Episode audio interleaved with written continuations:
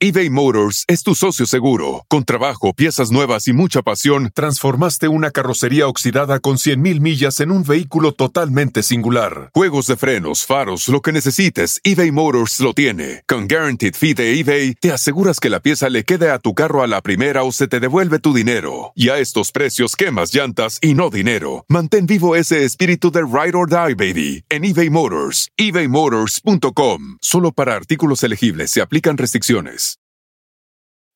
When you need mealtime inspiration, it's worth shopping Kroger, where you'll find over 30,000 mouthwatering choices that excite your inner foodie. And no matter what tasty choice you make, you'll enjoy our everyday low prices, plus extra ways to save, like digital coupons worth over $600 each week. You can also save up to $1 off per gallon at the pump with fuel points. More savings and more inspiring flavors make shopping Kroger worth it every time. Kroger, fresh for everyone. Fuel restrictions apply. Dulce María, ¿cómo estás? Luego estuviste en jeans. Cuando me salí, Ay, me se puso- demandaron. Ah, qué padre, ¿no? ¿Guardas las cartitas de tus novios? ¿Hay algo de Memo Ochoa por ahí guardado? A RBD, ¿en qué momento dicen, ah, caray, esto está siendo muy famosa la novela? Nos decían, rompieron récord de no sé dónde, en este estadio, y luego disco de platino, y acababa de salir el disco hacía dos horas, y era así como de, wow, wow, o sea, eran como demasiadas, demasiadas cosas. ¿Dónde es donde más has ganado dinero? Dime por favor que en Rebelde. ¿Por qué a todos les pasa lo mismo? Le pregunto a los tibiriches lo mismo, a los rebeldes los mismos. Ay, No. en Instagram. Desde mi casa. Cuando en Brasil, en una firma de autógrafos, fallecieron creo que dos o tres personas. tres ¿no? personas. Entonces fue algo terrible porque eh, finalmente sabes que si tú no hubieras, o sea, aunque no sea tu culpa, si tú no existieras, si tú no hubieras ido a cantar ahí, esa gente no se hubiera muerto.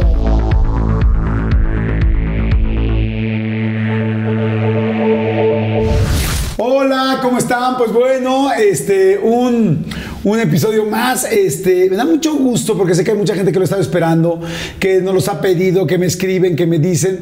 Ella es un bombón de mujer. Es, por supuesto, actriz, por supuesto, cantante.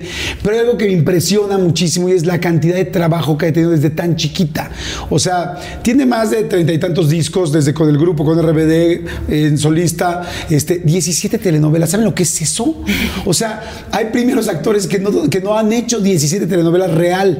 O sea, que ha trabajado muchísimo. Dulce María, ¿cómo estás? Qué gusto verte. Ya me cansé, nada. ¿Ya te cansaste nada más de oírlo? Sí, oye. ¿Cómo estás? Estoy muy contenta de estar aquí contigo, de verte después de muchos, mucho Sí, tiempo. sí, más de un año. Sí, más, mucho más. Y este, y pues contenta también de estar pues conectando con, con- con toda la gente que, que nos, que nos va a ver. Candy, Tsunami, Bebé, Ardillita. ¿Cuántos apodos tienes? ¿Cuántos apodos de cariño tienes? ¿Cómo te dicen? ¿Por qué? ¿Cómo es esto? Bueno, Candy me decían en jeans. Eh, también me- luego me, me decían luneta porque hasta la fecha tengo las uñas, me las como, entonces Ajá. me decían que tenía uñas de luneta y entonces... ¿Te las comes eh, también, enséñame? Sí.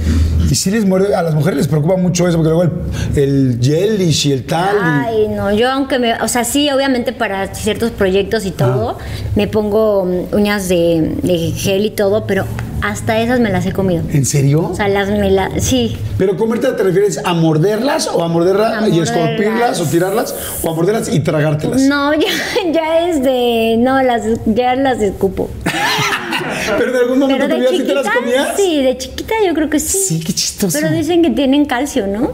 Sí, pues, pues ahora sí que regresan a ti, ¿no? Pues sí, pero como de te estás- tienen un chorro de microbios. Oye, tienes Y dos ya. hermanas mayores, ¿no? Dos hermanas, sí. Están muy separados, o sea, de edad. ¿Cuántos Sí. años te llevan? Eh, bueno, ellas se llevan dos años y a mí me llevan siete y nueve años. Ok, sí, bastante. Sí. ¿Te llevabas con ellas de chiquita o te sentías así como de, "Ah, soy el dulcecito que dejaron aquí al lado del Sí, me dulcero? sentía un poco así, como, como, como, pues la diferencia de edad era Sí, mucha. Eh, en realidad, pues sí fui al pilón, ¿no? O sea, mi mamá ya no esperaba tener otro bebé, pero de hecho, eh, bueno, nací porque se, se- ellas le habían puesto como el, como el DIU. Ajá. y se lo quitó Ah, así de. Ah, y nací. Así, bueno, y Así, se embarazó o sea, de mí. O sea, Así, pero luego, luego. Sí me sentía yo como un poco, como muy eh, aislada, porque obviamente cuando ellas ya iban a la, no sé, al antro, pues yo jugaba a las Barbies, ¿no? Entonces era así como que mucho tiempo estuve como, como muy, digo, siempre con mucho cariño, pero pues estaba desfasada en las Claro. etapas, ¿no? De, las de la escuela, de todo lo que ellas vivían ah, conmigo. Este, entonces yo sí crecí como muy en mi mundo. De hecho, jugaba muchas veces así de, no, dulces de chocolate, porque todos mis primos eran más grandes. Entonces yo era así de, ¿yo qué hago, no? O jugaban algo y me decían, tú eres el salero. Y entonces sí era como, pues Sí. como pues, feo, porque yo no, en- bueno, sí entendía. Sí, pero entendías que pues, tú no ibas a jugar. O sea, sí, que ibas a que jugar soy- de comodín. Exacto. ¿No? Exacto, sí, ya después este ya crecieron y vieron que eran un poco crueles conmigo, Ajá. pero no por mala onda, ¿no? Yo también era bien Canija. canija desde ¿Sabes chiquita. qué? Yo te veo, digo, nos conocemos desde hace mucho tiempo, te conozco desde hace, Sí, sí. que estabas muy chiquita, y hay una parte que todavía no, no sé descifrar bien, o quizás son las dos. No sé si tú eres introvertida, callada, como una persona como muy, muy, como muy pensando en ti, no, no pensando en ti, sino más bien como más dentro de ti. Intro- In- ajá, no, no introspectiva. Ajá, introspectiva, exactamente. O si eres más desmadrozona, tal, porque de repente te veo como, digo, esta se ve que era medio latosa y canija de chiquita. ¿Cómo eres? Creo que las dos partes soy yo. O sea, estoy bien, Sí. estoy bien, gracias a Dios. No, sí, eh, la verdad es que haz de cuenta, por ejemplo, de chiquita, o sea, tipo de los. eh, desde que nací, desde la guardería hasta los ocho años más o menos que estaba en una escuela de muchas niñas, muy estricta y no sé qué, era un relajo, era muy peleonera, era, mm, o sea, bueno, peleonera traviesa, o sea, no como en mala onda, sino que sí era así como, y me peleaba y le contestaba a las maestras y a las alumnas y a todos, o sea, era como, y hacía travesuras y así. Después, a los ocho años me eh, cambié de escuela. Iba en una escuela como, ya era como de educación personalizada, éramos nueve niños en mi salón y empecé a sacar dieces y era del, bueno, obviamente pues con nueve niños era de la escolta porque no había más.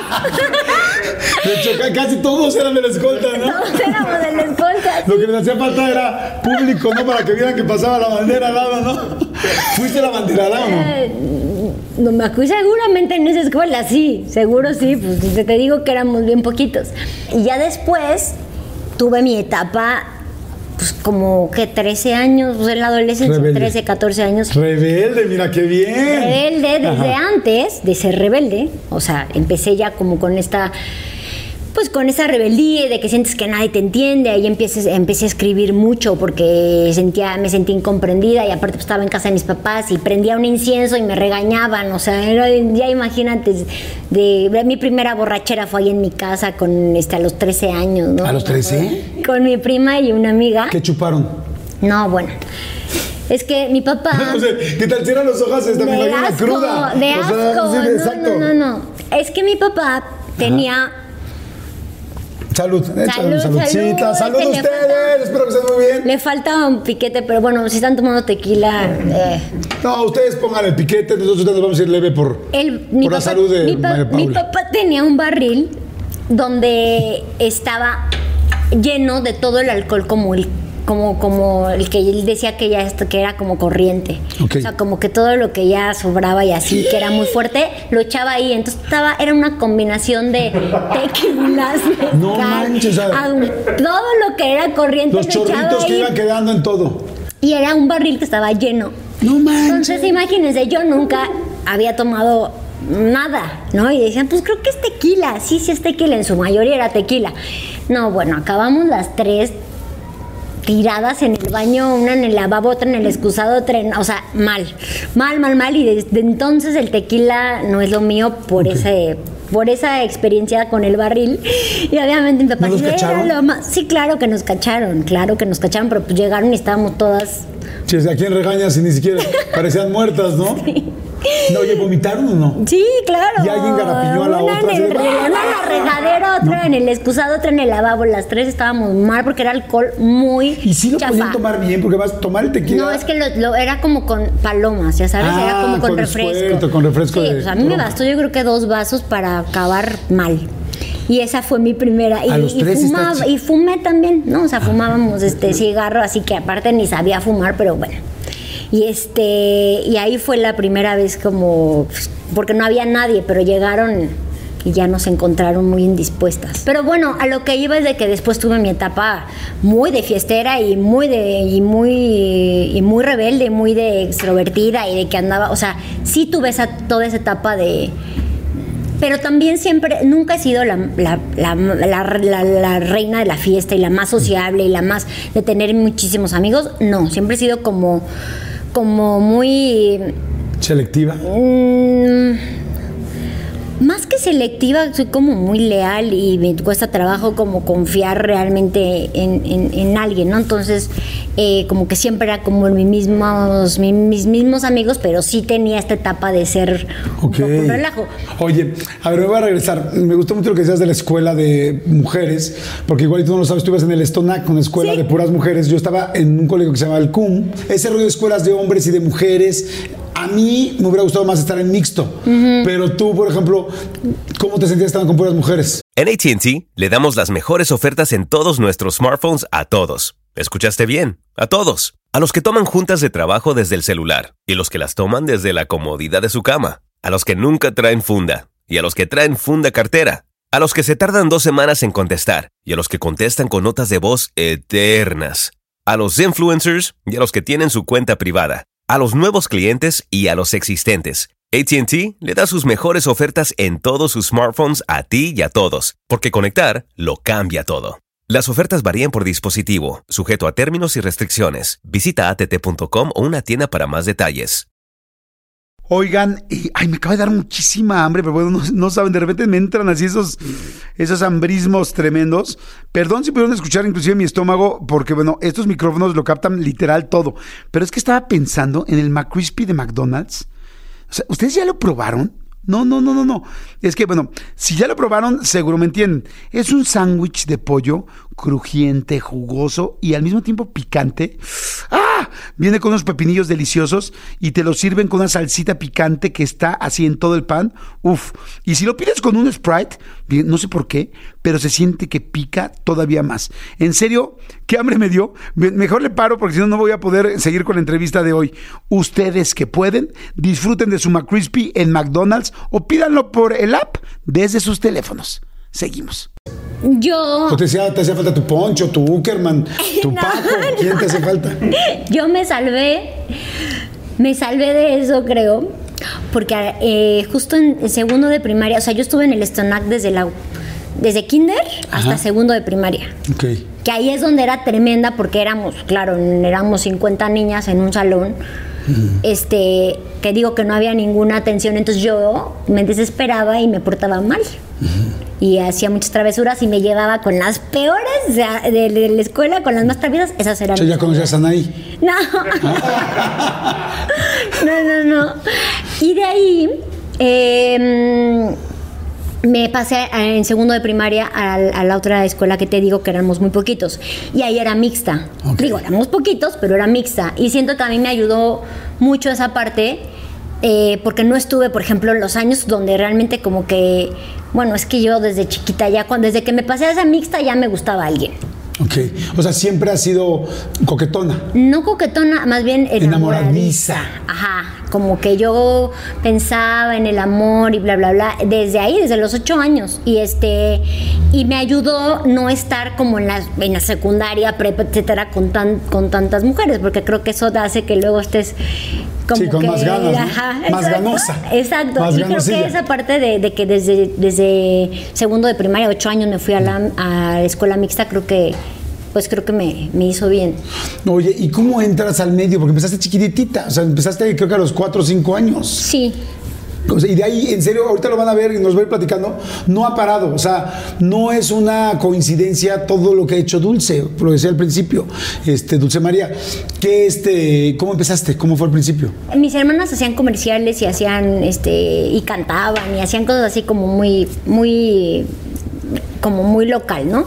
Y entonces eh, iban en una escuela de actuación que había actuación, baile y un montón de cosas. Y entonces yo las acompañaba, porque obviamente iban a castings, iban a cosas y yo las acompañaba. Entonces, O sea, iba con mi mamá, yo tenía cuatro años. Y justo, eh, pues un día eh, le dijeron a mi mamá que por qué no entraba yo al casting, ¿no? Ajá. Y, y total que, que un día entré al casting por acompañar a mis hermanas y me quedé en, el- en un comercial de, de- de chocolates. No sé si se pueden decir Sí, marcas, claro. pero bueno, de Carlos V. Ok. Me quedé en el comercial justo cuando... eh, me acuerdo que el 13 de diciembre lo grabé y yo te acababa de cumplir 5 años, literal, así ¡Ay, el 6 de diciembre cumplí. Me dijeron, ya te quedaste en el comercial. ¿Tus Y hermanas pues, eh, también? No, solo yo. Sí, y entonces ahí empecé. Empecé a ir a castings y empecé a hacer como muchos comerciales. ¿Cómo te fue en ese comercial de chocolate? ¿Te portaste bien? Me ¿Cómo- porté fatal, No. me fatal, fatal. ¿Qué o sea, hiciste? Pues era de esperar muchísimo, porque eran como viñetas, era como de muchas, este, pues sí, como muchas escenas. Lo grabamos en el bosque Chapultepec. Me vistieron desde que llegué. A mí me tocó grabar ya tardísimo. Estaba ya negra de la ropa que me habían puesto. Y luego yo tenía, eh, escogieron mis manos para hacer como Sí, la toma de las para manos la toma de las manos de agarrar el chocolate. Entonces, pues yo de cinco años, con 30 chocolates enfrente de mí, y que me decían, bueno, cuando te digamos, tú mueves el chocolate, ¿no? Entonces yo ya estaba ahí, yo me quería comer los chocolates, y entonces empecé a moverlos. Este, empecé a moverlos porque yo decía, no, este no me gusta que esté así, yo mejor lo voy a poner así. Y entonces ya estaba todo preparado para que se viera bien en la pantalla. Y decían, miren lo que está haciendo la Ya chiquitita, movió ya todo". movió todo. Entonces, pues ya, de ahí me, me- sí, la verdad me porté un poquito mal, pero ya nada más salgo ahí rápido haciendo como una cara de sorpresa y, y ya. Luego estuviste en Kids, un- fue un grupo. Ahí conociste a este eh, Daniel Javif ¿Sí? Y que te lo besuqueaste. No, ¿O no me lo besuqué. No, no, no, fue, fue mi primer amor. Duramos como cinco años. ¿Cinco años tan chiquitos? Cinco años, yo tenía 11 y sí fue mi primer beso, pero no nada más fue el beso, fue un, un amor bien bonito, fue un amor muy de niños, muy inocente, eh, de esos que, pues con los que sueñas, de ese primer amor, ¿no? Que no es como tóxico ni nada, que al contrario es como, con, como de Sí, como muy amigos inocente, y muy inocente y muy así, pero, pero, este... Pero sí duramos un, un Es buen muchísimo rato. para esa edad. Le digo, Muchísimo, digo duramos muchísima hasta los gente. 16 años. Mucha gente conocemos a Daniel Javif, que además de ser primero, ahora veo que cantante, después conductor y ahora es un gran motivador, eh, hace las cosas muy bien. Y desde chavitos Sí, los dos éramos. vamos, tú y yo tenemos que ir por esta relación, porque el cielo es el límite. Es que sí, o sea, A ver. te voy a decir algo, me da, me da tanto gusto y, y- y también verlo que, que con, con su esposa hermosa, que, que se apoyan y que son todo un Sí. equipo, la verdad los lo respeto y me da el gusto y un orgullo porque veo que las cosas no son casualidad. Los dos éramos bien intensos, escribíamos un montón, me escribía cartulinas, cartulinas. Y, y dibujaba también muy bonito, o sea, siempre ha tenido como una sensibilidad y siempre, yo creo que tanto él como yo, siempre hemos buscado como ese am- amor trascendental, ese amor como más allá de esto, ¿no? Que yo creo que es lo que él tiene, tanto con su esposa como toda esta parte Claro. espiritual con Dios y todo lo que motiva, porque siempre has buscado como un amor más trascendente, ¿no? Y desde chavitos éramos, éramos así. Y, y este, y sí, siempre, siempre fue muy como con un corazón enorme. ¿Cómo fue ese primer beso trascendente? El- bueno, yo nunca me había dado un beso con nadie, él sí, porque era tremendo. Ah, Era ¿sí? tremendo, sí, de chiquito era tremendo. Y tú estabas así como de, "Ah, ya viene el momento. Yo, ay, ja- el- eh, estábamos en una sesión de fotos en, ¿cómo se llama? Con Ricardo Trabulsi, así hace siglos, con Kids, con el grupo Kids, ¿no? Entonces, no sé qué, estábamos, me acuerdo que estábamos enfrente de un espejo y nos estábamos ¿Ya eran viendo y o así. no? Ya éramos novios, teníamos como, no sé, una Qué bueno, para no darse un beso en pecado, ¿no? Tenemos- O sea, ya, tenemos- o sea, dentro no, de los pero te voy a decir una cosa. Yo la verdad es que siempre me querían, en esa edad, bueno, siempre querían jugar semana inglesa y yo, y yo la verdad es que siempre era, como te digo, azotada, intensa y romántica desde chiquita. Y decía, no, es que yo quiero que mi primer beso sea con alguien que quiera y bla, bla. Y pues bueno, entonces estábamos en un espejo y de repente me di un beso, pero un beso, un kiko. ¿no? Ah, y o yo sea, así fue la primera vez, ah, fue el primer beso. Y pues de ahí, cinco años. ¿Guardas las cartitas de tus novios? ¿Hay algo de Memo Ochoa por ahí guardado? Pues Sí no, con lo dirás- ¿no? Claro, Claro. Lo dirás de broma, pero sí tengo este playeras que él me las voy a subastar, no, no es cierto. No, están eh, de las primeras que tenía de, de, de la América. Ajá. Y aparte, la verdad es, es bien chistoso, pero ahora eh, los hijos de mi esposo son súper fans de Memo. Y la verdad creo que son como cosas claro. valiosas y así, pero no, pues no, soy creo que de... O sea, como que los ciclos que, que, se, que, que se cierran, obviamente los guardo como Como recuerdo del corazón. por mi corazón, pero no creo que sea como tan bueno guardar cosas así porque ya abrí otro ciclo de un matrimonio Claro. en el cual estoy súper enamorada y por respeto a mí no me gustaría que... Claro. Es que saben que, que sí pasa eso. De repente ahora ya hay relaciones, por ejemplo, como en el Instagram, ¿no? Que ya está de moda que subes las fotos con tu novia o con tu pareja, con tu novio, y luego cuando terminan, luego la gente ya quita las fotos, ¿no? Se ve feo, pero también dices, bueno, pues sí tiene una cierta lógica, porque viene una nueva relación y pues digo que tengan ahí el álbum, o sea, parece catálogo, ¿no? No, eso, exacto. O sea, esa- pero hay gente que no las borra, eso está peor. Ay, no, hay que así de que, porque ¿no? aparte tienen así de, te amo, eres el amor de mi vida. Corte a los tres meses, ahora con otra en Sí. otro lado. Y te vas hacia atrás y también, eso es horrible. A mí me, sí me da penita, o sea, como que digo, las cosas que estás poniendo en una foto, como que dices, ¿y qué tal si en un año tienes que poner lo contrario, no? ¿Tú te has enojado por un like o has tenido alguna bronca con algún novio por un like o por un view o por, por qué te está siguiendo tanto, por qué te mandó un mensaje directo? Pues gracias a Dios con Paco, no, porque ya llevamos, este, bueno, acabamos de cumplir dos años de casados. Es poquito. Este, y de, y juntos llevamos cinco. Ok. Y no, la verdad es que él es muy respetuoso, yo también. ¿Tienen clave entre ustedes? O sea, o cada quien tiene su clave de su celular. No, este, sí, tenemos la misma, de hecho. ¿A los dos la misma? Sí, entonces, pues mira, Ay, ese Paco ya lo amo. si tiene algo, pues es muy inteligente porque como lo puedo, lo podría yo abrir, la verdad es que confío en él y él confía en mí y no hay. no ¿Eres hay celosa o bronca. no? Fui celosa toda mi vida Ok. y este y con él que tendría como pues muchos motivos este bueno no muchos motivos sino que podría ser no casi casi no. No es porque no sea celosa sino porque confío en él. Sí hay cosas que me dan miedo y todo pero confío en él no me da motivos es como muy muy respetuoso eBay Motors es tu socio seguro. Con trabajo, piezas nuevas y mucha pasión, transformaste una carrocería oxidada con 100.000 millas en un vehículo totalmente singular. Juegos de frenos, faros, lo que necesites, eBay Motors lo tiene. Con Guaranteed Fee de eBay, te aseguras que la pieza le quede a tu carro a la primera o se te devuelve tu dinero. Y a estos precios, quemas llantas y no dinero. Mantén vivo ese espíritu de Ride or Die, baby, en eBay Motors. ebaymotors.com. Solo para artículos elegibles se aplican restricciones. Vacations are always good. Sometimes they're even great. And Celebrity Cruises is about to ruin all of that. Because once you explore with us, you'll never want a vacation any other way. And with new Quick Caribbean escapes, you'll never want a weekend any other way either. Celebrity Cruises. Nothing comes close.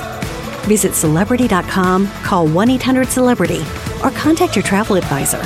Ships Registry, Malta and Ecuador. Este, y yo también, eh, pero, o sea, sí, sí, sí soy celosita, pero la verdad es que no me ha dado como. Como antes. No me ha Te- dado te da motivos. mucha- exacto, te ha dado mucha me da seguridad. Mucha seguridad y este y esa parte es como para mí es oro.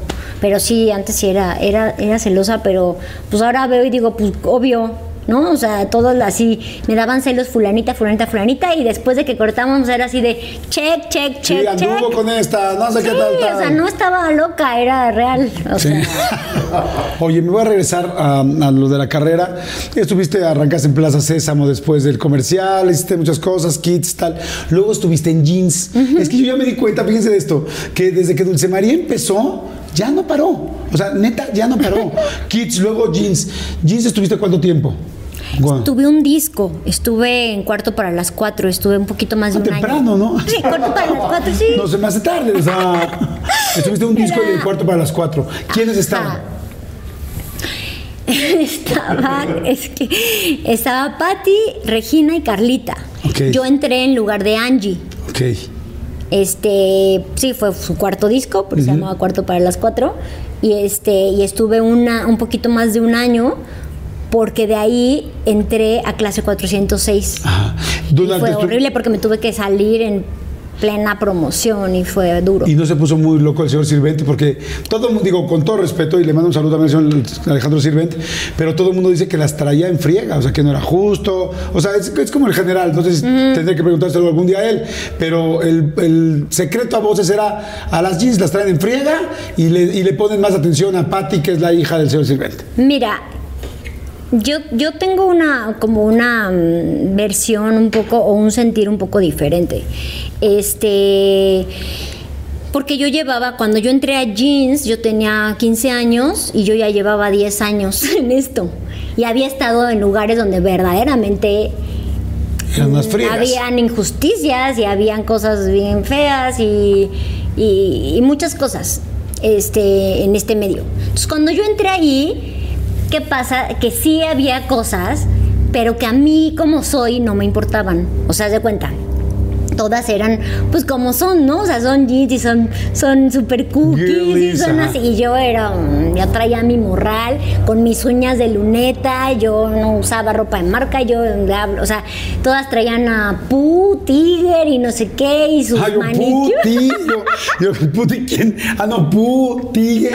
No, todas traían a eso, sus bolsas de marca, su perfume, y yo estaba en otro rollo, yo era así, entonces, este, como que me decían, no, Candy, es que tienes que ser más femenina, este, que... Eso te decía, ¿quién te decía? Pues todas, todas, pero mire, no eran cosas que... Pero no Por eso hacen su cosas- Pinky Promise. Te van a dar dos Carlitas que te adoro y a Pinky Promise Pero que los adoro. Carlita, eh, me tocaba, bueno, me- nos turnábamos, eh, nos, o sea, dor- dormíamos. Cada gira nos tocaba dormir como todas para que todas conviviéramos y hubiera como armonía, ¿no? Entonces cuando, cuando me tocaba dormir con Carlita era genial porque, porque me decía, ya hice, este, yo tenía un neceser espantoso, ya ella tenía, creo que desde entonces su neceser pinky, todo así con sus, con sus sombras, todo perfectamente, y yo traía un desmadre, y ella me lo acomodaba, porque le daba ansiedad ver mi desmadre, y yo decía, ay, gracias, y, y este, y Carlita sí era como súper linda, pero Te la voy a poner unas etiquetas rosas en cada uno. Casi, esmalte casi. rojo, esmalte tal. Pero entonces eran cosas que a mí no me afectaban, ¿no? O sea, pero por ejemplo, sí eran cosas de que, por ejemplo, bueno, o sea, a la nueva le tocaban las peores cosas porque era porque por derecho de antigüedad. Entonces ya cuando yo entré, Regina respiró porque ella era- antes era la nueva y entonces era, te tocaba como el peor lugar en la camioneta, ¿no? Entonces era, ¿Cuál es el peor lugar de una camioneta? haz de cuenta, era como una... Es que es una camioneta de lujo, Era como de las que una, ustedes viajan. Era como una suburban, creo. Y entonces había una camita donde iban Patty y Carlita, en las cuales antes dormían Carlita y An- perdón, Patty y Angie, pero ahora ya Carlita subió y ya dormía Patty y Carlita, reja en la ventana y pues yo iba en el aire, ¿no? O sea, no tenía dónde recargarme. Entonces ese era como el peor lugar que le tocaba a la nueva este no era una friega para mí porque yo me, ya me había metido muchas friegas, este, injusticias, ya había vivido muchas injusticias en el medio. Entonces para mí la verdad es que pues yo sabía que era, era obvio, pues si, si es tu hija y es un grupo, es obvio que, pues era obvio, ¿no? Claro que iba a haber una cierta tendencia al- era, era obvio y aparte era como, ella la verdad se portaba bastante bien con, bueno, al menos conmigo y yo creo que no sé si con todas, pero conmigo siempre fue muy generosa. Y cuando yo entré, a mí me daba la ilusión más grande porque llevaba ya mucho tiempo y era la primera vez, por ejemplo, o sea, yo disfrutaba eso. La primera vez que estaba cantando, eh, que se escuchó mi voz en el radio, este, la primera vez que me fui a Europa porque me fui a grabar allá con ellas el disco, eh, la primera vez que grabé un video donde realmente yo cantaba mis partes. Entonces yo disfrutaba mucho esa parte. Eh, más que enfocarme en otras cosas que realmente para mí no eran importantes y ellas siempre se portaron lindas conmigo. O sea las cosas eran esas. Esas cosas a mí no me tocó nada nada bueno no después cuando me salí Ay, me demandaron. Ah, qué padre. No, pues sí, te- no, sí eran bien lindos. No, te mandaron porque estás a la mitad de la promoción, ¿o por qué? sí Porque me... sí. A ver, ¿cómo estuvo? O Te hablan de sea, clase 406, Pedro Damián. ent- ajá, y entonces yo les dije, oigan, pues es que yo siempre he hecho como, cuando estaba en Kids, pues cada quien tenía su trabajo, ¿no? O sea, mm, o sea, si hacías comerciales o novelas, o también estaba Sherlyn, o sea, ella sí hacía también este, sus cosas, o sea, era como cada quien libre y aparte estábamos en un grupo.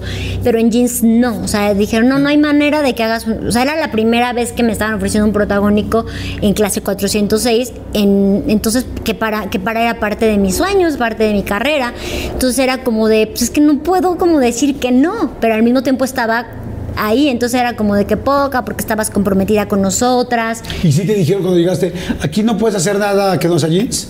Sí, o Ok. no, cuando llegué no, según yo no. Ok. Eh, no, no recuerdo, pero sí fue así como de no, ahorita no hay manera de que te salgas, o sea, no. Estamos en promoción del disco, no hay manera.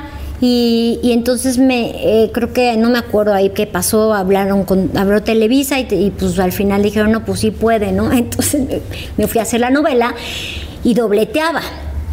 O sea, estaba haciendo la novela y al mismo tiempo, eh, como seis meses más o menos, yo seguía terminando la gira de cuarto para las cuatro. Pero esas, esa etapa ya fue muy fuerte porque las niñas sí estaban ya como Enojadas. enojadas conmigo. Y este y pues yo estaba ya demandada. No sé si ya estaba demandada o no.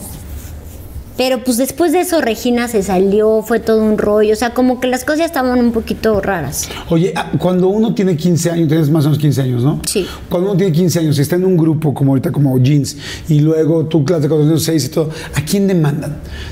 Porque tú eres un menor de edad. ¿Demandan a tus papás? ¿Te demandan a ti? ¿O ni idea a una empresa? No sabías. Solo sabías que había broncas. Es que creo que la demanda.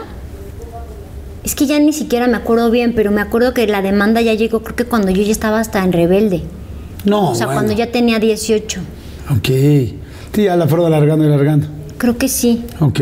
Pero la verdad, al final sí pagué la demanda, no era mucho. Eh, O sea, dinero. ajá. Pero en clase 406 estaba así el aguacate, ¿no? ¿Cómo? O sea que había mucho dinero en clase 406. Ah, bueno, después de dos años, pues sí, pero. ah, ¿Dónde es ah, donde más has ganado dinero? Dime por favor que en Rebelde. ¿Por qué a todos les pasa lo mismo? Le pregunto a los tibiriches lo mismo, a los rebeldes los mismos. Ay, No. en Instagram.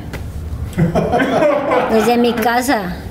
Wow, fíjense, es que en serio muchas veces creemos O que sea, en redes sociales. en redes sociales. O sea, hay campañas, las donde mejor te pagan son en las campañas, o sea. Y rebelde, pues no, o sea, yo estaba, bueno, no, yo no solo yo, todos. Nos bailaron bien bonito.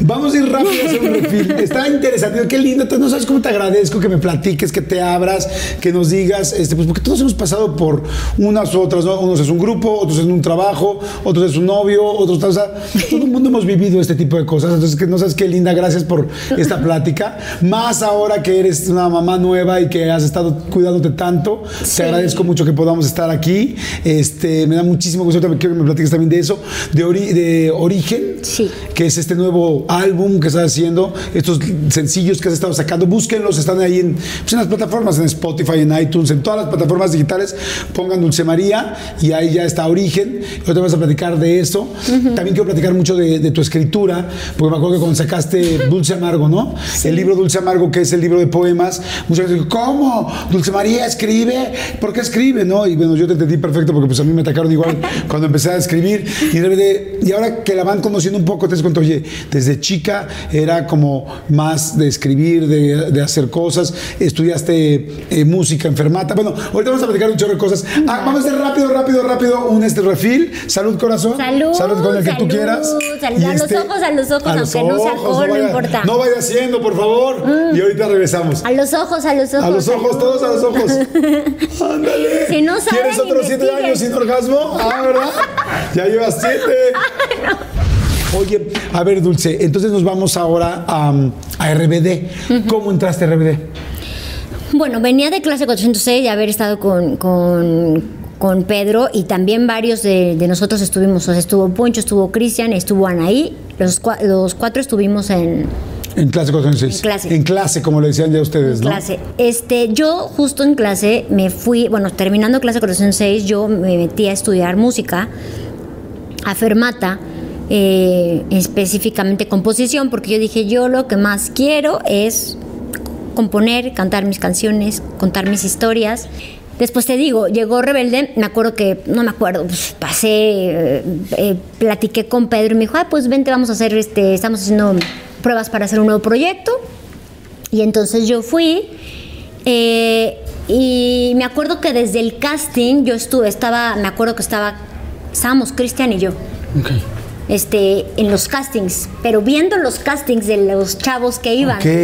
Pero nosotros no teníamos personaje, no habíamos leído nada. Nosotros también estábamos para castear. De hecho, hubo como un em, como un taller en el que estuvimos mucho tiempo, bueno, no mucho tiempo, pero como mes y medio y nadie, o sea, nadie tenía personajes, estábamos improvisando, exacto, como que era un taller de ahí de experimentación. Oye, y una vez que ya, que ya son ustedes, ustedes van a ser, eh, desde el principio les dijeron, ¿va a ser un grupo también o es solamente una telenovela o cómo se manejó eso? Primero eh, era solo la novela, o sea, bueno, lo que sabíamos.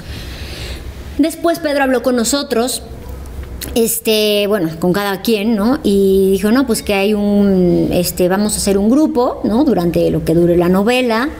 Pero, ¿qué pasa? En clase 406 también hicimos un grupo. Y era como de, ah, ok, pues duró lo que duró la novela, no pasa nada, sí, giramos y todo, pero X. Entonces yo dije, ah, bueno, está padre, a mí me gusta cantar, pero yo me acuerdo que le dije, es que yo, digo, la verdad a mí me gustaría ser solista. Este, me dijo, sí, pero esto es un rato, ¿no? Es un ratito, ya después podrás hacer tú lo que tú quieras. Este, yo creo que para el que fue más fuerte fue para Poncho, porque él desde clase, él, eh, o sea, él siempre ha querido como ser actor y él era oh. como muy fuerte que otra vez fuera como, como la parte musical en Rebelde cuando él de plano no le interesaba la parte musical. Ahí al principio tú andabas con Poncho, ¿no? En clase.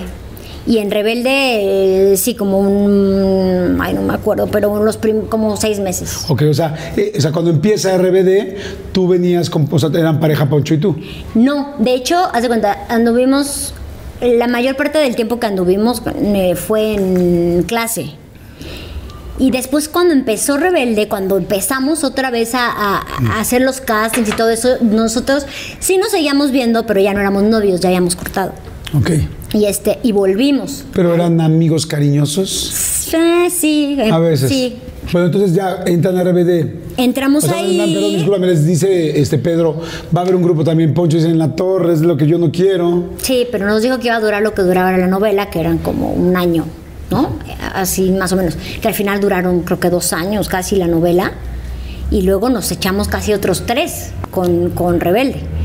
Este, los demás no sé qué opinaron, pero pues eh, me acuerdo que estaban Anaí, pues que sí le gustaba porque ella ya venía de hacer muchas cosas sola y ella siempre había querido estar como en un grupo. Yo creo que por la experiencia, pero ella ya había sido solista, ella ya venía de, otro, de otra etapa. Christopher, eh, no sé qué, qué opinó, pero también yo creo que le gustaba la música. Y me acuerdo que hicieron casting para ver, ah, porque la original, o sea, Rebelde original eran cuatro eran solamente eh, los personajes que hacíamos, por ejemplo, Anaí, Poncho y Christopher y yo. Y aquí, y el, y el, grupo eran solo ellos cuatro. Entonces aquí en México sumaron a Cristian y hicieron un casting para ver quién era la otra, donde quedó Maite. Ok. Empiezan a grabar. Tú habías hecho ya novelas, este, muchos de ellos ya habían hecho novelas. ¿En qué momento dicen, ah, caray, esto está haciendo muy famosa la novela. O sea, ¿en qué momento dijeron, fue muy rápido, se tardó, de repente fue explosivo, ¿cómo fue? Estábamos, eh, eh, realmente estábamos todo el día grabando, o sea, todo el tiempo grabando, todas las semanas, creo que hasta sábados. Entonces, yo me empecé, o sea, cuando yo me di cuenta, que creo que fue como una revelación un poco para todos, fue una vez que fuimos a cantar al Zócalo y fue una locura, o sea, una locura de que nos tuvieron que esconder como en una ambulancia y llevarnos así para que nadie, porque no podían, o sea, la gente estaba así vuelta loca. Muy eufórica. Sí, y se sabían todas las canciones del disco. Eh, ahí fue cuando dijimos, ok, eso está muy fuerte. Y ya, no sé, habrá tenido yo creo que tenía dos meses de haber salido la novela al aire, más o menos. Entonces empieza todo esto y empieza a crecer. Y de repente, ¿en qué momento empieza el asunto de mochilas? Vamos a hacer eh, muñecas ustedes Barbies. Yo soy una Barbie. ¿Tienes tu Barbie? Sí. Ok. Sí, ¿En sí, caja sí, o si la sacaste? No, las tengo en caja. Gracias a Dios alcancé a tener otras en caja porque yo tenía unas y mi mamá muy feliz con mi sobrinita porque en ese entonces acababa Juega de con tu tía. Sí. Sí, entonces imagínate yo desgreñada, así, la Barbie encuerada y ese, sin poderla guardar para, pues para lo que, yo creo que lo que significa, ¿no? Entonces sí, ya las pude conseguir, las, porque eran dos, una que era como la Barbie Roberta que cantaba, ¿no? Que era yo.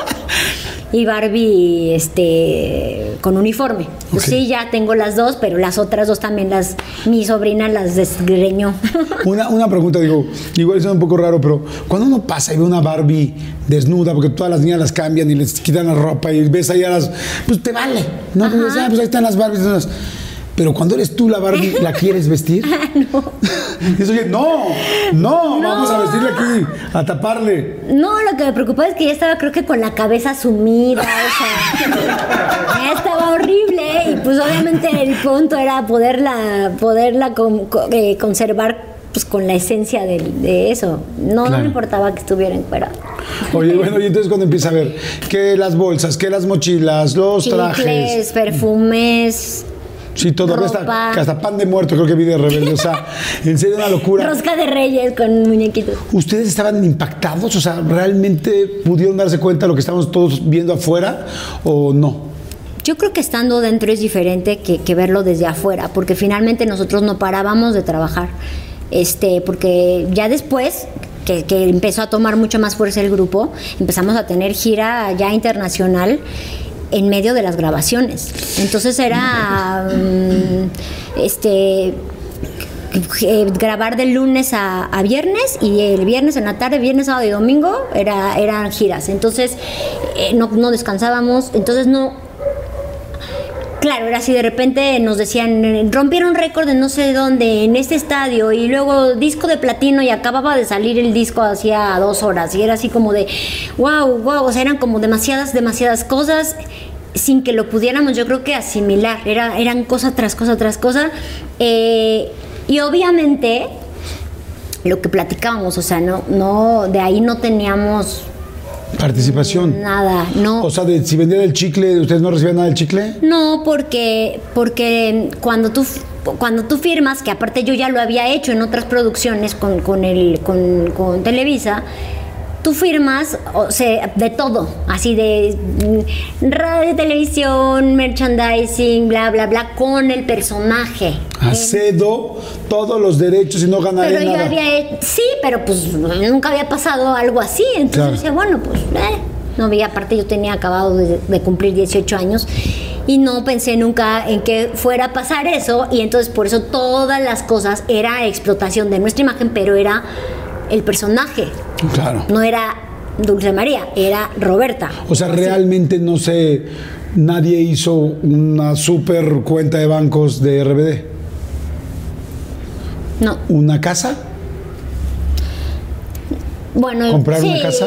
yo creo que sí, sí, sí, o sea, pero también depende cómo, yo la verdad es que soy bastante, o sea, me considero que, que, es- que- que soy administrada y que ahorro y que no gasto demasiado, o sea, sí ga- gasto porque pues, yo trabajo desde que tengo cinco años, pero sí, sí, Quizá pero con eso sí un para comprar una casa Sí. de, de la época de RBD. Eso sí se podría. ¿Quién lo hubiera O un guardado? depa, pero no sé si todos. Yo porque la verdad en ese momento me fue muy bien y tenía campañas, o sea, tenía la campaña de L'Oreal, tenía campaña sí. de zapatos, tenía campaña de toallas sanitarias, o sea, me fue a mí personalmente muy bien, no son, no con solo con la novela ni con el grupo. Yo hice, yo creo que mucho mi mi, mi- Sí, tu guardadito, mi tu- tu guardadito ahorro. por, por las campañas que, que hacía. Nunca se juntaron así ustedes de que, oigan, a ver, ya.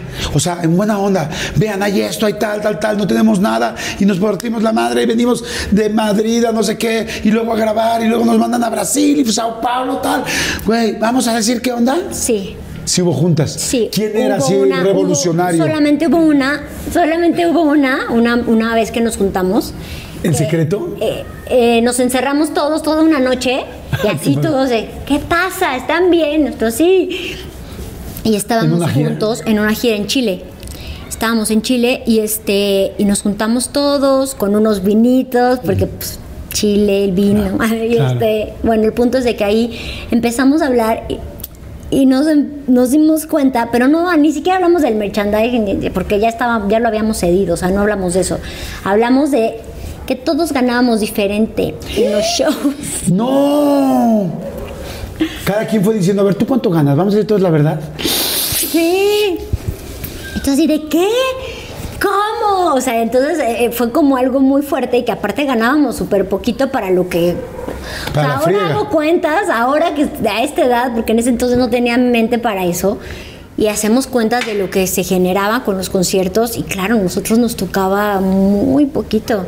Y este, y entonces ahí dijimos, no, pues vamos a hablar nos fui- fuimos, cuando llegamos a México, fuimos todos a la oficina de, de Pedro Damián. de Benítez, ¿no? Ah, de Alejandro Pedro, Benítez, que es el de vicepresidente, bueno, Alejandro director de, o vicepresidente de, de los artistas. Sí, de o sea, es el dinero de los artistas. Entonces fuimos todos.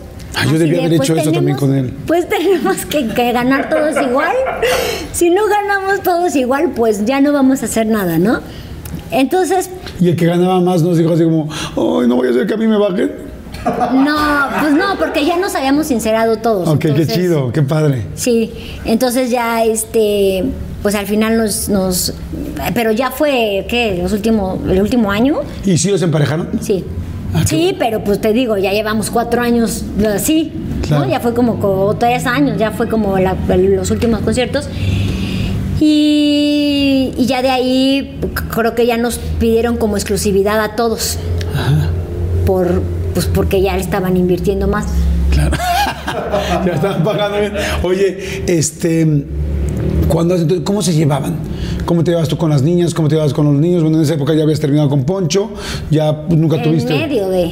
En medio de. Sí. Este, bueno, ahorita me voy a eso, pero la- ¿cómo se llevaban ustedes? ¿Cómo te llevas con las niñas? Con, Pues mira, eh, hubo como muchas etapas, porque mm, por un lado, eh, a Anaí la conozco desde niñitas, desde muy chiquitas. Y este, entonces hay como, como un cariño genuino de, de que desde hace muchos años, ¿no? Pero también es este. Canijilla. Es canijilla, pero se sabe que es así, ¿no? O sea, tú sabes cómo es y es muy inteligente y también este. También se da a querer mucho. Entonces, eh, pues me llevaba, me llevaba bien con ella. Este, con Maite al principio éramos, eh, nos empezamos a llevar mucho, ella, Zoraida y yo, porque éramos como las tres del grupito de, que salían en la novela. Ajá. Con Cristian pues siempre me he llevado bien, este, como pues siempre nos reímos y siempre así, pero realmente, y en ese entonces yo estaba, todavía estaba con Poncho, luego Anaí andaba con Christopher. Y este, y pues no sé, o sea, como ¿A esa edad que nos dejaban ya quedarse en cuartos juntos? Cuando viajamos ya tenían 18 años. ¿no? cada quien tenía su cuarto, pero pues sí, te, te- te escapabas. este, Y no había reglas, por ejemplo, con los timbiriches, No. con todo de que nadie se puede ir al cuarto de otros. No. Aquí ya era, güey. No, lo único que sí nos cuidaban a, a las niñas mucho. O sea, a las niñas nos cuidaban mucho. ¿No? En las giras, en todos lados, así de con un, un afuera de nuestra puerta y a los niños al revés. O sea, los niños era así de, vámonos, a no sé De dónde", fiesta. Y les traían de repente, bueno, o sea, les ayudaban. Nuestra, bueno, nuestra, digamos que sí, o sea, Sí, sí, que- digamos que vivían, se divertían. Sí, se pero ustedes las tenían como A les daba mucho miedo que les pasara algo. O sea, nosotras sí nos cuidaban mucho. ¿Alguien de repente les llamaba la atención? O sea, no sé, yo pensaría que Pedro, pero no sé si Pedro o Luis Luisillo o alguien, son personas que están en la producción. Alguien a ver, a ver, vamos a hablar. No los puedo tener con la cara así, no los puedo tener enojadas. Lo que pasa es que éramos muy profesionales, la verdad. Dentro Ah. de todo, en los shows siempre estábamos bien. En las grabaciones igual. O sea, ahora sí que cada quien sus cosas personales eran aparte, ¿no? Entonces, to- todos Entonces- llevan mucho tiempo trabajando, tú más, pero todos llevan mucho tiempo. Sí, entonces pues realmente Eh, Es ese tipo de cosas, pero pero no nos no eran así peleas, bueno, a veces, a veces sí, pero yo no, yo solamente una vez nos peleamos Ana y yo en, en Brasil. Este, pero al día siguiente todos estaban, no, no es cierto, no, no fue en Brasil, fue, creo que fue en McAllen, no, ni, me acuerdo por qué.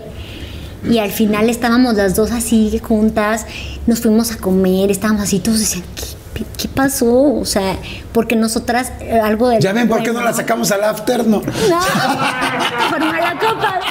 No, este, hablaban, eh, porque hablamos. Claro. Y, eh, y como que había esta comunicación y entonces esa parte hacía que, que todo fluyera.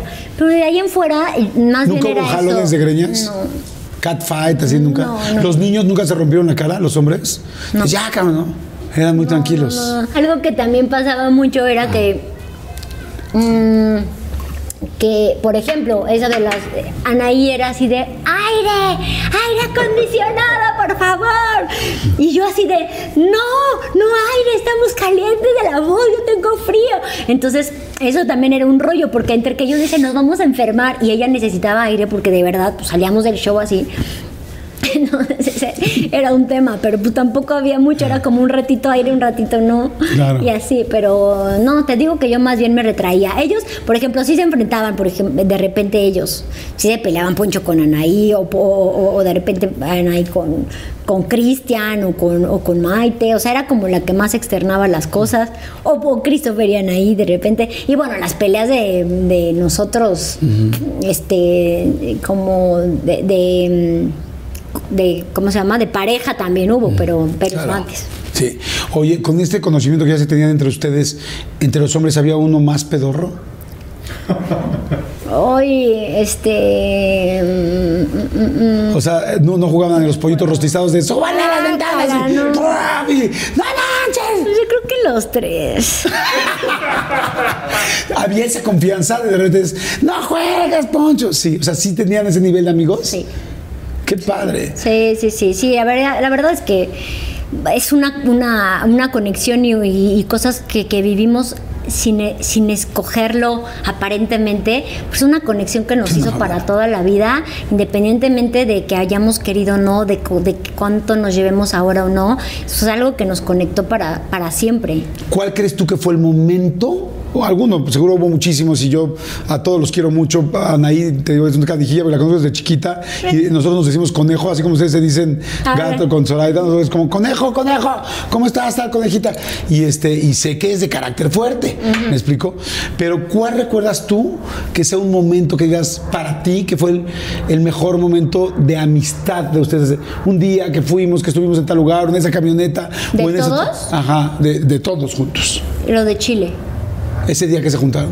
Ese día de Chile, ahora sí que nos juntamos, nos lloramos, nos quitamos máscaras, hablamos de todo, eh, los seis.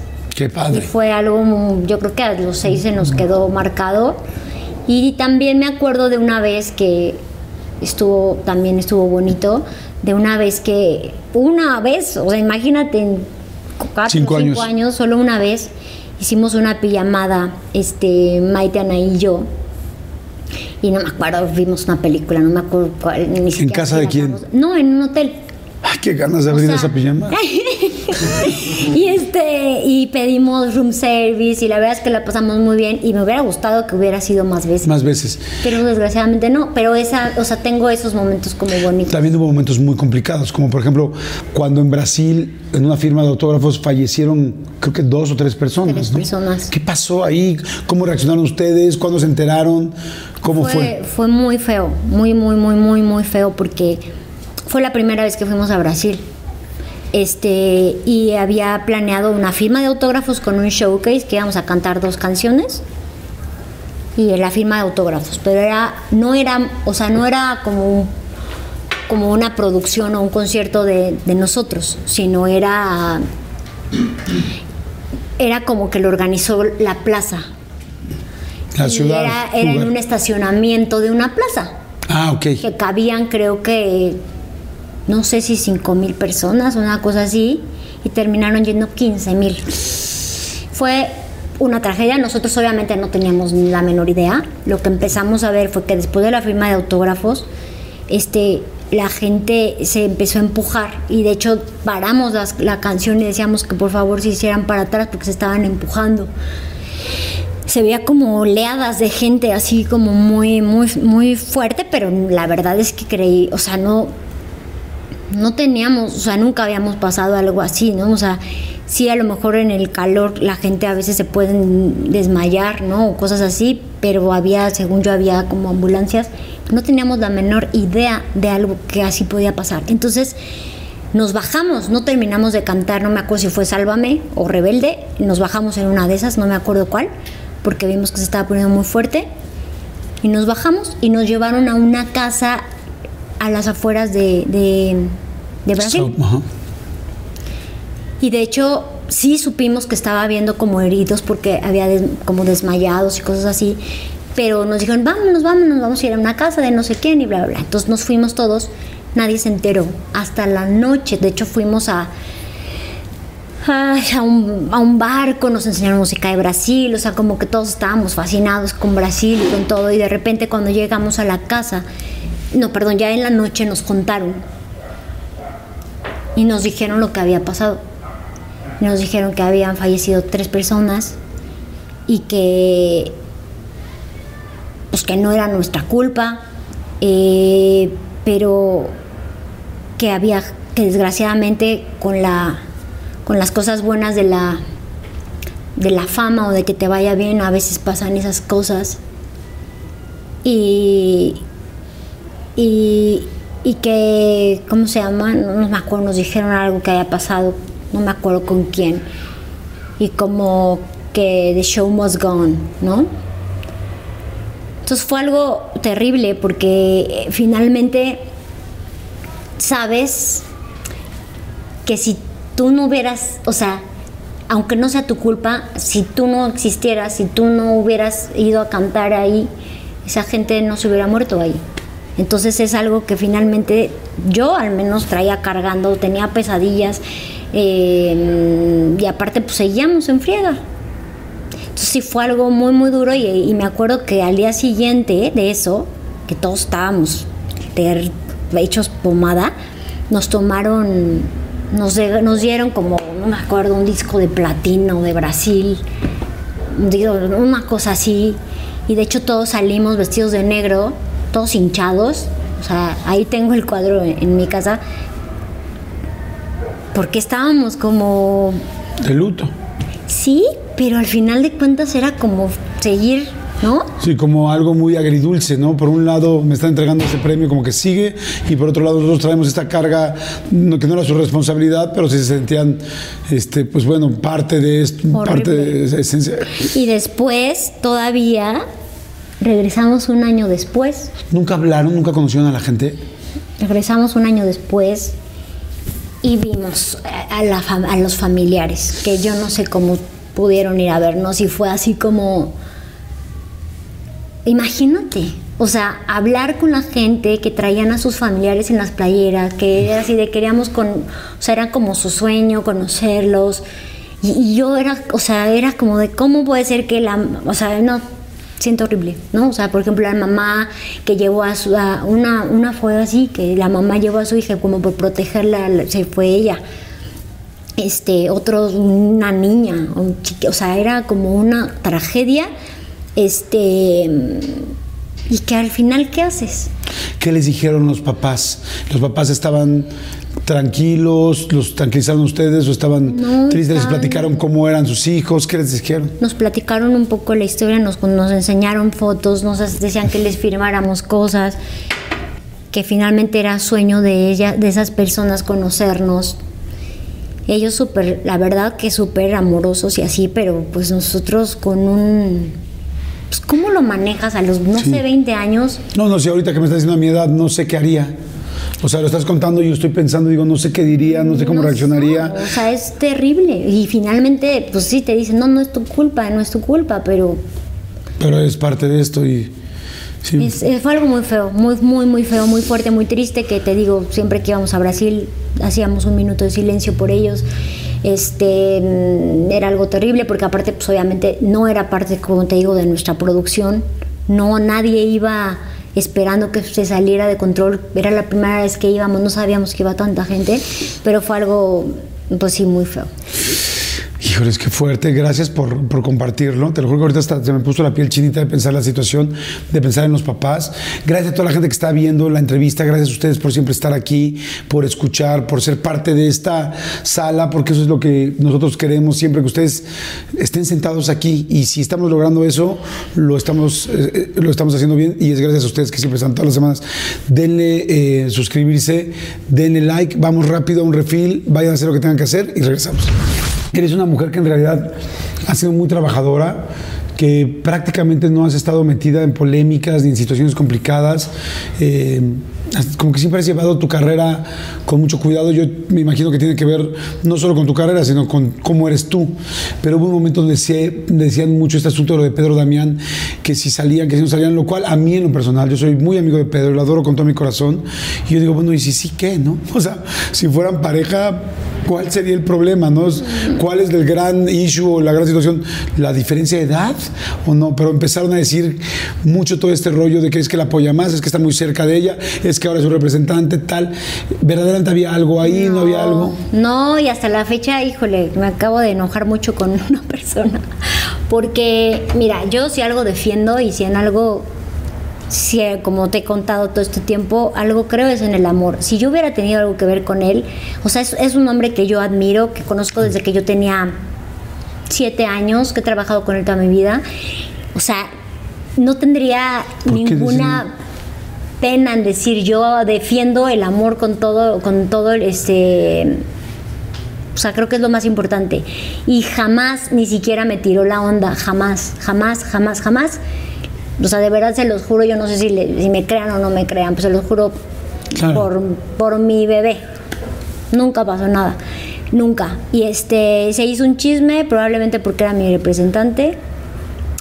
Eh, Además él estaba Si yo les contara otras cosas, porque como te digo, serían más escandalosas que eso. Y no, este, y no tendría pena en decirlo. O sea, es como si ya pasó, ya pasó y lo contaría. Aquí no, no pasó nada, pero hace poco se decide, no, es que ella sí tuvo y yo lo sé y no sé qué, yo me llevo muy bien, o bueno, me llevaba muy bien con, con Vicky, su esposa, este, bueno, su ex esposa. De hecho, en ese momento. A sus hijos también los conocía. A sus hijos, que ahorita están enormes. De hecho, en ese momento él tenía otra relación con una persona que yo conozco y que no voy a decir porque es otra cosa. Y, y, era también más escandaloso que lo mío. No sé si por eso salió, no sé, la verdad no sé, como para confundir ahí, no, la verdad no sé por qué salió, pero no, yo lo quiero mucho, lo respeto mucho y no, nunca, nunca jamás tuve nada que ver. ¿Alguna vez hablaron esto de, oye, qué mala onda que nos están armando este chisme? ¿Nunca lo platicaron? Mm. Tú con Vicky, con tu esposa que también la conozco, le mando un beso a Vicky, nunca le dijiste, oye, Vicky. Sí, sí, sí. Y de hecho ella sabía, yo estaba saliendo con otra persona en ese momento y ella sí se enteró también de esa parte. Y él estaba saliendo con otra persona y ella también lo sabía. Pero pues esas cosas son muy íntimas y, claro. y no, o sea, no se, no se cuentan, pero ella, ella sí lo sabe. Claro. Y era algo completamente horrible y delicado por lo que, por cómo lo manejaron en ese momento. Qué lástima, ¿no? Digo, con toda la gente que nos está escuchando, qué lástima que de repente tu vida profesional te lleve a tener que, que también aguantar, pues literal, eso sí son calumnias, ¿no? Chismes de cosas que no calumnias. están siendo reales, cuando tú no puedes decir las cosas que verdaderamente están pasando, porque todos somos personas y todos podemos tener idas, regresos, dimes, diretes, tal, tal, y, y- y es como si supieran lo que realmente está pasando. O sea, yo, yo tengo el arma o la herramienta con que callarlos a todos. Pero todavía tengo tanto valor personal con nosotros que nos tenemos que cuidar que prefiero que me sigan diciendo que enseñarles con qué me puedo defender. Porque aparte no hay forma de, o sea, yo, pues está mi palabra, yo ya lo dije, pero hay gente que me cree, hay gente que no me cree. Entonces, pues es, es horrible. Y así hay muchas cosas, pero hay cosas que sí son ciertas y dices, no, pues sí, esto sí fue cierto y ya lo aceptas y ya pasó. Pero eso no fue cierto y especialmente te digo que hay gente que lo, hace, lo asegura hace poco y me enojé horrible. De hecho, ya no, ya no trabajé con esas personas por, en parte por eso, porque creían eso de mí y era como de, ¿Es en serio? si tú crees eso de mí, como para qué voy a trabajar contigo. Claro. ¿Y cómo que conoces a Paco? A Paco, ¿Cómo tu esposo. conocí? Hablo de Eh, video. Dirigiendo mi video de No sé llorar. Este. pues ahora sí que ahí le agradezco mucho a Alfredo, justo de Universal, y lo sabe, porque él me lo presentó. O sea, él puso de, de esas partes que dicen, él va a dirigir tu video, así como él va a producir tu disco, él va, así, pues, él va a dirigir tu video. Y yo así de, ah, ok. Y ya y lo conocí y la verdad es que no, eh, eh, cuando nos conocimos nos llevamos como...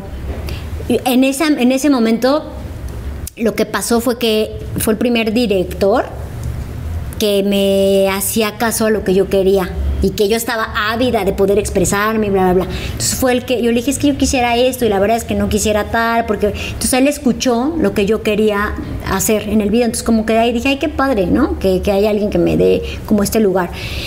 Y por otro lado, este, ya cuando, cuando mm, nos conocimos, empezamos a platicar de que él escribía poemas. Yo dije, no manches, otro loco igual que yo, en vez de justificarme, este, en vez de criticarme o algo, me dijo, sí, yo escribo y tal, y, hago música. Y entonces me empezamos a como a conectar mucho, pero la verdad no, no o sea, no en un plan de, de, como de salir, sino como de alguien. Y yo estaba, acaba de terminar una relación, finalmente estaba como ya sintiéndome bien porque vives un duelo. Y ahí apenas estaba como de, ahora sí, me voy a comer el mundo, voy a salir, voy a conocer, voy a divertirme. Ahora sí voy a ese after que no me dejaban ir Christopher y Poncho. y que conozco a poco. Y, nos enamoramos, obviamente no así de al día siguiente pero empezamos a conocernos, empezamos así y, fue como... Eh, yo estaba como súper a la defensiva, ya sabes, como que todo yo estaba así de, no, seguro ahorita, ahora sí va a caer, ¿no? Ahorita sí va a ser, la, ahorita la va a cagar en algo y yo entonces... Y de repente iban pasando las cosas y yo decía, es que es como, es el hombre que yo, o sea, como se porta como yo, como la, la persona que yo quisiera, ¿no? Entonces la verdad es que sí me tardé un buen rato y él también tenía mucha paciencia porque era cero de presionarme, pero siempre estábamos como ahí platicando, presente, muchas cosas y así fue como empecé a ver que dije, no, pues está muy cañón, o sea, sí es él la persona. Luego se casan, bueno, fue muy conocido cuando se casaron, la boda, todo este asunto y, este, y viene la maternidad. ¿Cómo te sientes de mamá? Me pareces, como te digo, te conozco hace mucho tiempo, no tanto como quisiera, pero siempre me parece una mujer muy inteligente y como muy amorosa, muy, muy amorosa. Entonces digo, creo que no hay nivel más alto de amor que el ser padre o madre, desde mi punto de vista, que lo soy. Y entonces, ¿cómo estás? ¿Cómo te sentiste? Bueno, inclusive yo entendí muy bien que es que no va a llegar, este, Dulce María no va a estar en la reunión de RBD y no va a estar, y, creo que tú fuiste muy clara, quiero estar con mi hijo, quiero, quiero estar con mi hija, perdón.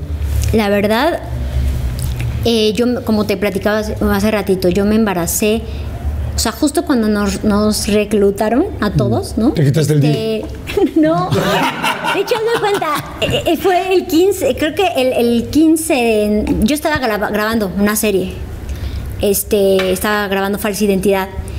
Y dijeron, no, pues ya de plano se puso muy fea la cosa, entonces nos, nos, nos, todos recluyeron. Todos nos recluyeron el 15, creo que fue el 15, 16 de marzo yo me enteré, yo me empecé a sentir mal, como a los 10 días. De hecho, me hice una prueba de embarazo, porque sí, ¿eh? Porque no, no, no, ni siquiera estaba como que tenía un retraso, nada. Este, y salió negativa. Este, de hecho, estaba, empecé a tomar como un medicamento y no sé qué, y de repente en abril me enteré.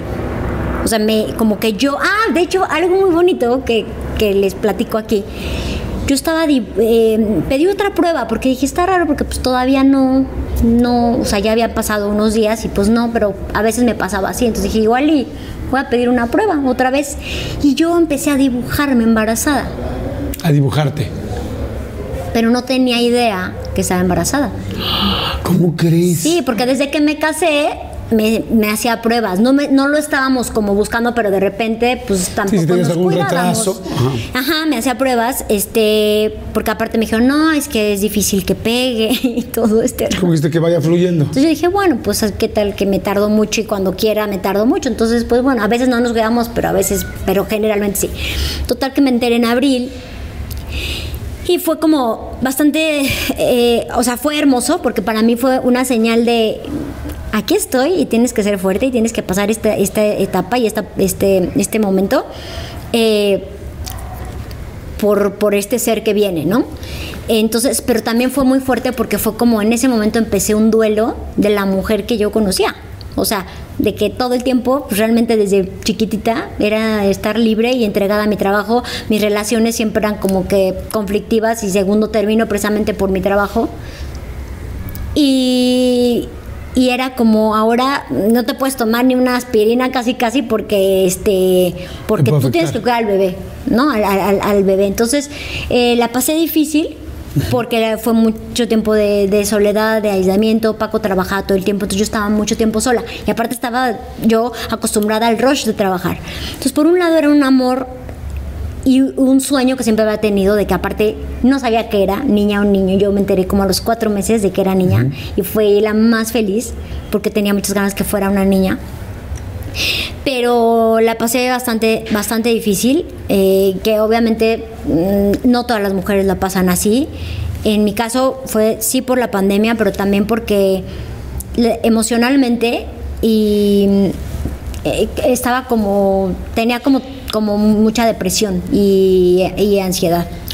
Y entonces eso, pues solamente la gente que realmente lo sufre o lo ha sufrido podría llegar a entender lo que es en un embarazo estar así, porque de por sí se te cambian todas las hormonas. Y luego mil en medio pandemia. No puedes tomar medicamentos, eh, nada. Entonces era algo muy difícil y al mismo tiempo, pues se les ocurrió que hubiera un reencuentro de RBD después de 12 años.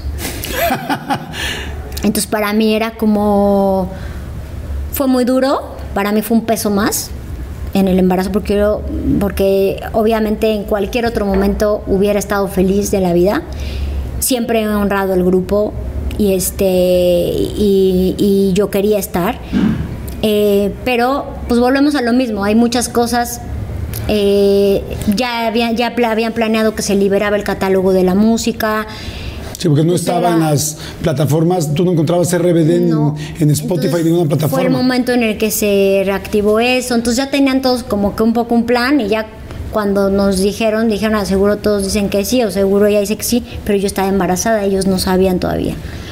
Y entonces, pues bueno, no hubo manera de, de- de mover las fechas y yo estaba, era un manojo de nervios. Mi esposo le dio COVID en casa. O sea, yo, lo- yo, embarazada. lo- yo embarazada, yo lo cuidaba, yo estaba, tenía terror, le dio a mi hermana.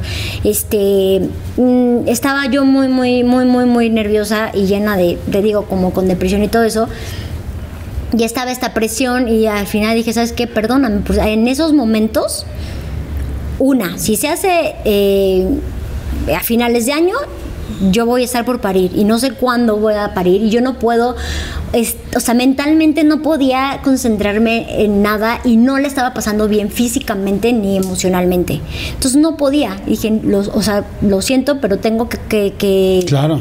Que darle prioridad a mi salud, no puedo ir a exponerme, no puedo ir a cantar ahorita, no puedo, este, no estoy bien, no estaba bien para nada, o sea, para, para expresar nada, no, no, no, no podía, estaba, tenía que cuidar a mi bebé, por más que, y, a- y a mí, y este, y ya, entonces sí fue, fue como también un- algo, algo difícil, Pero, pero qué, finalmente- qué gran regalo ahora, ¿no? gran regalo.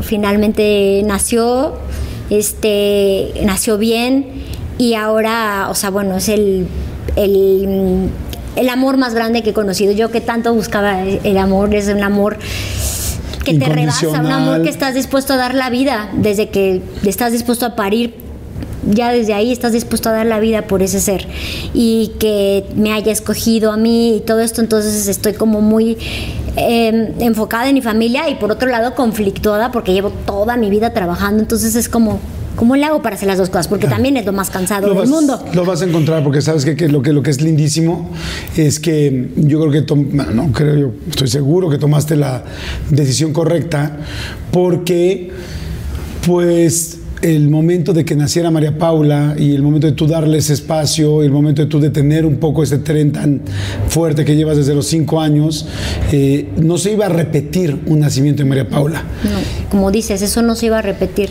Lo de RBD, sí, Timbiriche se ha juntado seis veces, dicen que nada más una, pero yo siento que cada vez que deben para otra vez para la, La hipoteca, despedida. se vuelven a juntar. O sea, entonces, este, o sea, ya la despedida, la despedida, la despedida, pues, claro, porque les gusta, porque lo hacen bien, porque lo hacen increíble y porque claro que hacen negocio también y se lo merecen después de todo lo que no hicieron Entonces, no, o sea, estoy seguro que opciones de RBD va a volver a haber miles o de clase 406 o de otras cosas, pero el que nazca el que tengas ese momento para tu hijo es fantástico. Yo te quiero, primero te quiero agradecer, te quiero agradecer por toda esta plática, por ser tan linda. Siempre agradezco yo muchísimo pues que ustedes vengan aquí, que me den la oportunidad de, de, platicarnos, de saber cómo son las cosas en serio, de que conozcan todos, empezando por mí y con toda la gente que nos está viendo a una, a quién es Dulce, quién es María, quién está del otro lado, ¿no? O sea, quién verdaderamente, qué ha pasado, ¿no? Ver la película completa, no solamente un pedacito, ¿no? Pero tuvo un momento que, que, bueno, eh, que escribiste un libro y es muy difícil escribir un libro, escribiste un libro de poemas, tuvimos la oportunidad de presentarlo en el radio, lo platicamos, inclusive leímos un poco y, este, y ahí yo me di cuenta, pues yo ya sabía que siempre que tú te metías y escribías y, y uno pensaría, dicen que en esta vida hay que sembrar un árbol, tener un hijo y, y, y evidentemente tener, perdón, escribir un libro. Escribir un libro es dificilísimo, o sea, porque un libro no tiene nunca un horario. O sea, un libro es, o sea, todo quieres hacer antes, es, es, fácil tener miles de pretextos antes de sentarte enfrente de una hoja blanca. ¿Estás de acuerdo? Y la gente que hemos tenido la oportunidad de escribir un libro, sabemos que posiblemente ha sido lo más difícil que hemos hecho. ¿no? Sí. O sea, porque es muy complicado. Este, y yo creo que tú crees que este libro es el libro más importante de tu vida, pero yo te quiero regalar otro, que es muy sencillo. De hecho, parece chiquito, pero es gigante.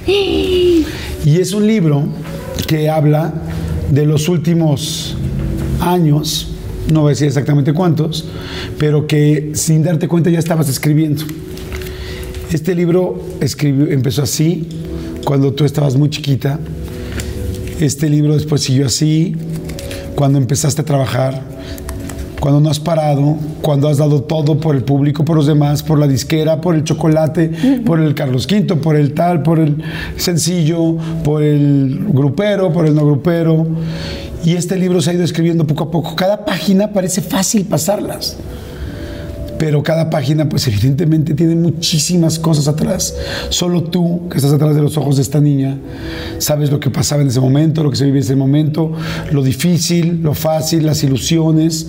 Y, y, este libro, lo más lindo de todo es que va, que siempre fue evolucionando, que, que cada página era otra historia, otro trabajo, otro momento. En cada una de estas fotos hay momentos que tú le tuviste que dar la vuelta a la página y seguir. Sí. Y, y, que solo tú vas a saber y que eso solo tú tienes que saber. Nadie más lo tenemos que saber más que quién es el protagonista de su libro. Uh -huh. Cada quien tenemos un libro así. Cada persona tenemos un libro en nuestra vida. Exacto. Y solo cada quien sabemos qué dice ese libro y qué dice entre líneas. Y no sabes cuál es la última página. Exactamente. hay que vivir todos los Nunca sabes cuándo es la última página. Y sin embargo aquí, en este libro tuyo, hay una, no la última, pero la última parte que hasta hoy tenemos escrita de este libro. Y a mí me encanta porque ese amor que buscabas está ahí. ¿Cuánto tiempo? Espero que siempre. Eso nadie lo sabemos. Uh -huh. Y que este libro, hoy, su página más reciente es esta que es, que es la mano de María Paula y tu mano, y que estoy tan seguro que te mereces esta página, pero no llegó gratis. Tuvieron que pasar todas estas. Yo, ¿Sabes? Perdón, me acuerdo de una vez que fui a tu programa, este, porque justo en todo este tiempo de buscando mis sueños, de cuál era mi sueño, ¿no? Porque mucha, mucha gente dice, pero es que tienes que hacer las cosas que, que, la gente quiere, ¿no? O sea, como lo que tus fans quieren, lo que espera la gente, eh, para que seas exitosa y no sé qué. Y no tienen una idea de que mi éxito más grande es ver a mi bebé sonreír y, y saber que tengo a, un, a, un, a, a alguien con quien compartir todo. Y no, no lo la gente no lo sabe, no sabe que es más grande que cuando estaba cantando en millones de personas o miles de personas y llegaba y me sentía sola y yo decía, ¿cuándo voy a encontrar a esa persona?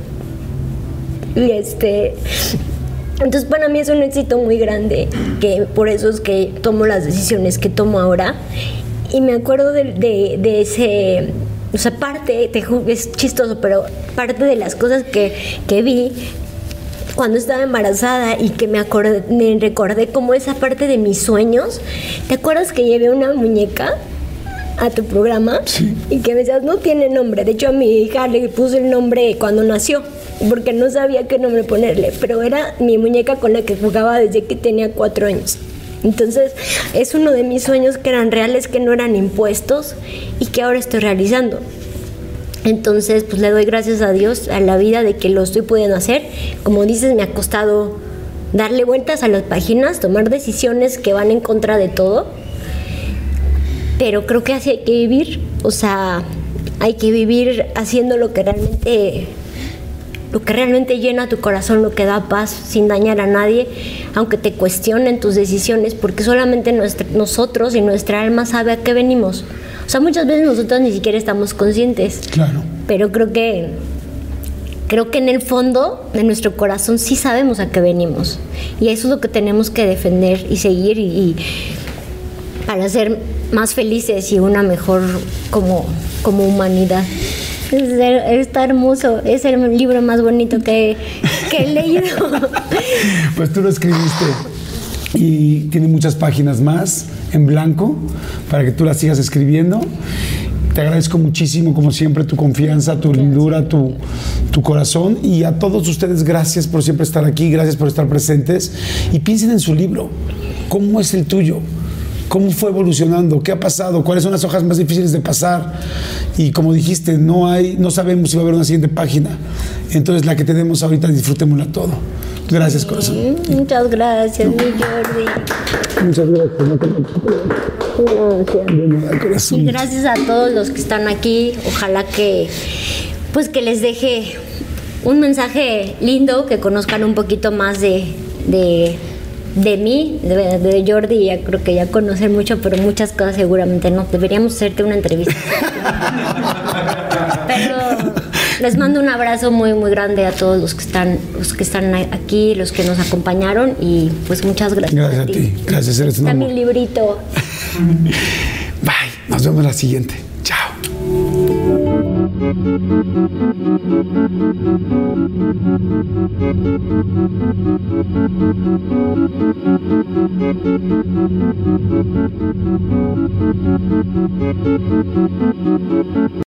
Vacations are always good. Sometimes they're even great.